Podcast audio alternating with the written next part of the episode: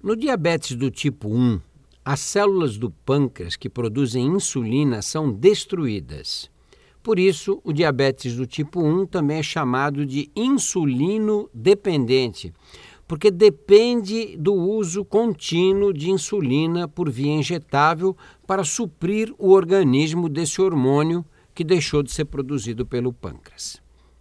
A suspensão da insulina no diabetes do tipo 1 pode provocar o que nós chamamos de cetoacidose diabética, que é um distúrbio metabólico que pode colocar a vida em risco.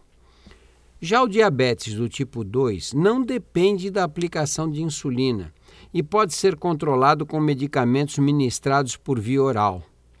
Mas a doença descompensada pode evoluir para o coma, uma complicação grave, às vezes fatal. Além da obesidade, outros distúrbios metabólicos, como o excesso de cortisona, do hormônio do crescimento ou a produção maior de adrenalina pelas suprarrenais, podem estar associados ao diabetes e requererem medidas terapêuticas específicas.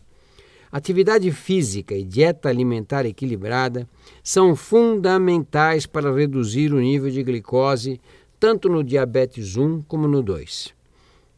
Estudos mostram que perder de 5 a 10% do peso corpóreo pode prevenir ou pelo menos retardar o aparecimento de diabetes. E caminhar 30 minutos por dia reduz em 30 ou 40% o risco de instalação da doença. Hoje já se pode pensar em cura para o diabetes do tipo 2. Pesquisas recentes demonstram que a cirurgia bariátrica, aquela feita para redução do estômago, pode diminuir a mortalidade por complicações da doença em até 92% dos casos.